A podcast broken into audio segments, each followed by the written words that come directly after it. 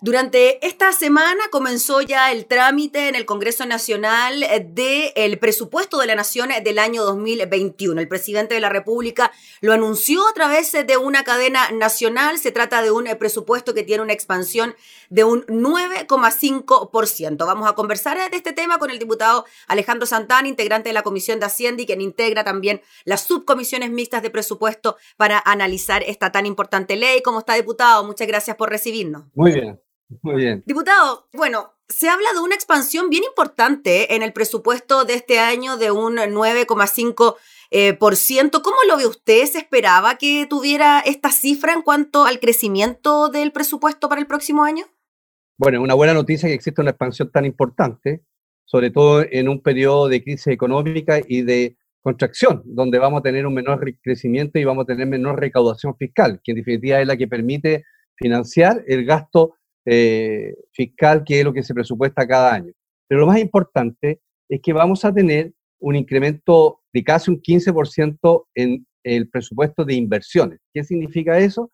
El presupuesto que está vinculado a carteras como obras públicas, eh, vivienda, eh, trabajo. Y eso da como señal de que este es un presupuesto que se va a focalizar principalmente en la generación de empleo, en el aumento de la inversión y obviamente sea un elemento que ayude a mejorar la economía el próximo año, como sector público, porque también sabemos que el sector privado tiene mucho que decir para la reactivación económica. Así que de ese punto de vista, creemos que es una buena noticia que el gobierno haya sido agresivo en términos de eh, poner eh, a disposición del Congreso un presupuesto con un crecimiento real, ¿ya? Eh, quizás no esperado hace un tiempo atrás, pero que en definitiva demuestra el compromiso de reactivación económica y de protección del empleo. Diputado Alejandro Santana, ¿y esta expansión del presupuesto sin duda no se condiciona con las proyecciones de crecimiento económico que tendrá el país para el próximo año, incluso para los próximos años?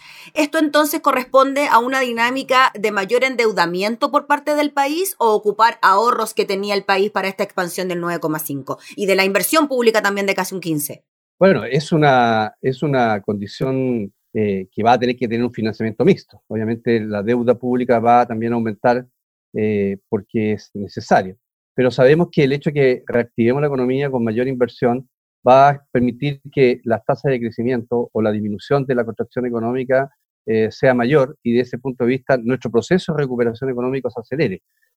porque al final del día el motorcito de la economía lo da la inversión el motorcito de la economía eh, y que permite generar nuevos empleos. No olvidemos que en Chile se han perdido prácticamente 1,8 millones de trabajos.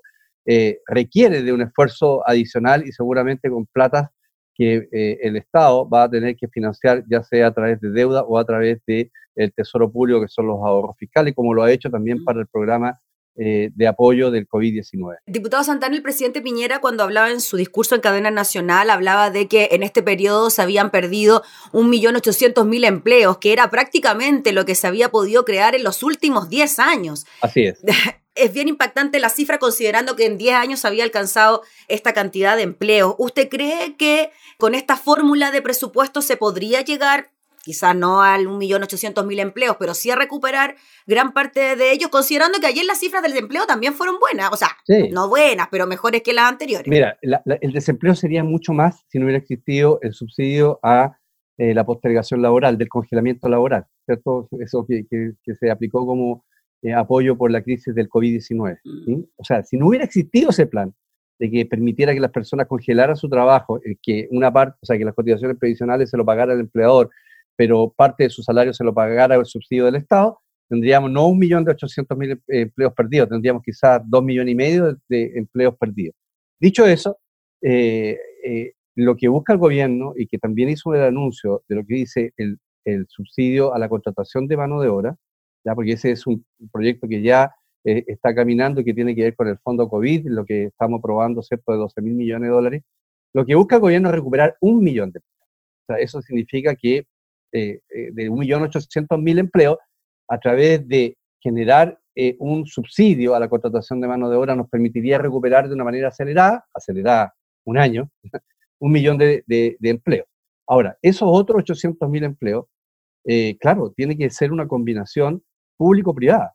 Y esa combinación público-privada requiere, como se ha expuesto en el presupuesto para el año 2021, de una expansión que en este caso va a ser de casi un 15% en carteras que construyen. Construyen casa y ahí hay doble efecto. Vamos a dar soluciones de vivienda de manera más acelerada a gente que está esperando hace muchos años tener su casa propia. Eso es una buena. Y por otro lado, vamos a tener gente trabajando porque se van a construir más casas, se va a necesitar más gente, por lo tanto va a generar empleo, va a generar circulante, va a generar activación de economía.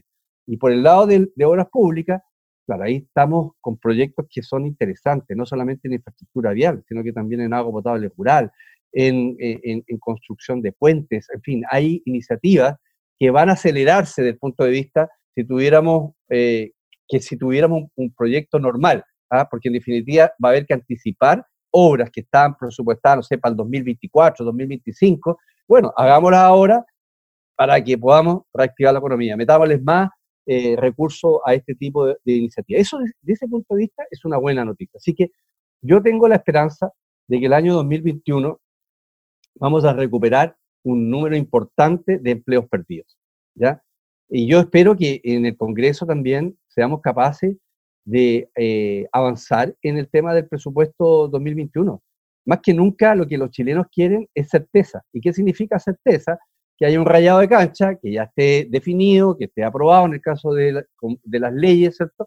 Y eh, la gente sepa, bueno, qué es lo que le depara el, futuro, cuáles van a ser las iniciativas que se pueden lograr, eh, cuáles van a ser los proyectos, ¿cierto?, que se debieran generar. Y ahí después de aprobar la ley de presupuesto en el Congreso, el gran desafío es del Ejecutivo.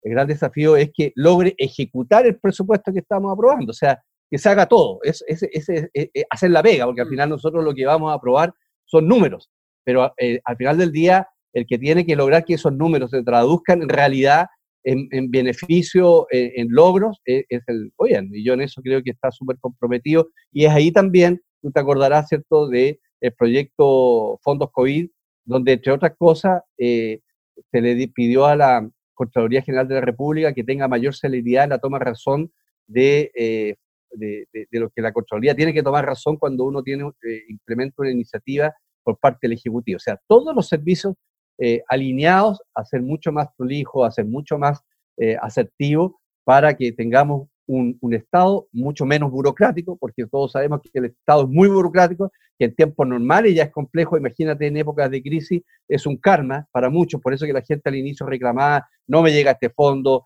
tengo que postular esto, eh, hicieron este anuncio aquí, pero no llega, y, es, y no es un tema de voluntad, es un tema de burocracia. Así que yo creo que el presupuesto, desde ese punto de vista, creo que eh, es eh, agresivo, agresivo en el buen sentido de la palabra. O sea, se ponen muchos recursos a disposición y ahora existirá un debate legítimo. Ahora también tiene elementos que puede generar que el debate tenga controversia, entre otras cosas, que son los programas, que son más de 700 en Chile, programas que no cumplen su objetivo, que están siendo mal evaluados y que obviamente no se pueden llevar una cantidad de recursos importantes porque necesitamos esos recursos importantes para todo otro, que es reactivar la economía, tener mayor inversión y poder generar mayores empleos. Entonces, ese debate yo espero que no se ideologice en, el, en la ley de presupuesto y entendamos que hoy día estamos en una situación extraordinaria y las cosas que no funcionan bien hay que dejarlas en stand-by o hay que eliminarlas directamente y focalizar todos los esfuerzos donde hay que focalizar. Diputado Santana, sobre eso precisamente le quería preguntar sobre lo que espera de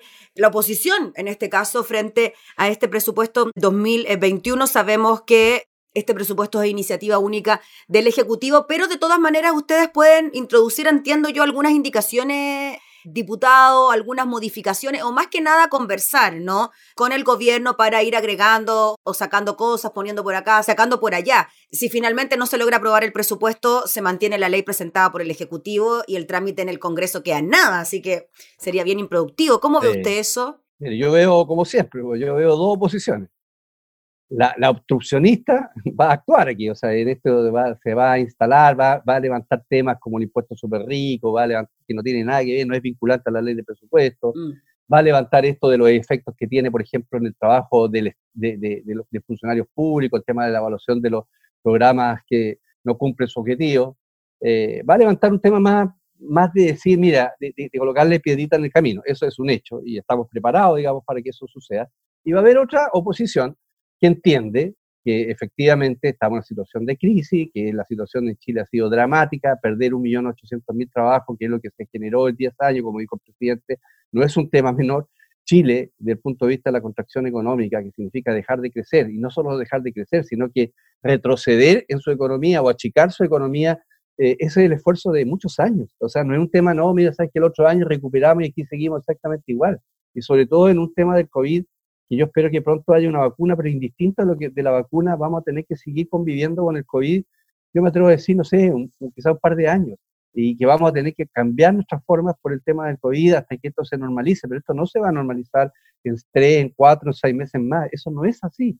Entonces, tenemos que, entender que hoy día eh, eh, eh, este es un tema más que reactivar el, el país, eh, generar empleo para millones de personas que lo están pasando mal, que perdieron su trabajo, es un desafío de todos, no solo del gobierno, sino que de toda la clase política. Y en consecuencia, clase política nos debiera convocar eh, el sentido del diálogo. Y yo espero que eso prime, y yo espero que la mayoría de la oposición republicana se imponga por sobre la minoría de la oposición obstruccionista porque si se impone la minoría de la oposición obstruccionista, obviamente eh, vamos a generar grado de incertidumbre que yo creo que no es bueno para la, ley de presupuesto. Y claro, la ley, en las, cada subcomisión de presupuesto revisa cada una de las partidas y ahí está el debate. Y ahí se, nos juntamos cinco parlamentarios por cada subcomisión. Por ejemplo, en el caso mío, entre, entre, las partidas que vemos está Gobierno Interior, está el Ministerio del Interior, está el Ministerio de Vivienda, está el Ministerio de Educación y revisamos en detalle la ley de presupuesto para estas carteras y otras, y otras, sus comisiones revisan otras partidas. Entonces, ahí es donde uno ve el área chica, ahí, oye, no sé, en el caso de educación, construcción de jardines Junge. Vamos a revisar cuál es el estado de la construcción, si han avanzado o no han avanzado, cuál es el programa para el próximo año, cuánto va a generar en, no sé, en, en, en cobertura preescolar, cuánto va a generar en posibilidades de trabajo. Ese es un detalle del área chica y ahí se llegan a acuerdos. ¿ya? Entonces, esa es la pega que se anticipa. Así que yo quiero mirar con esperanza, a pesar de que hemos tenido una oposición bastante, una, una oposición bastante complicada, pero, pero también tenemos que ver la, la, luz al final del túnel. O sea, tenemos una situación muy compleja que tenemos que empujar entre todos con nuestros matices, con nuestras diferencias, pero al final nuestro objetivo único debe ser sacar adelante Chile y principalmente recuperar el bienestar de las personas. Muchas gracias, diputado Alejandro Santana, por este contacto, por hablar de este tema y estaremos haciendo un seguimiento entonces de lo que ocurra con esta ley. En un mes más ya debería estar lista, ¿no? Sí, gracias, Gabriela, que esté muy bien. Que esté muy bien. El diputado Alejandro Santana hablando entonces sobre la tramitación de la ley de presupuesto del año 2021.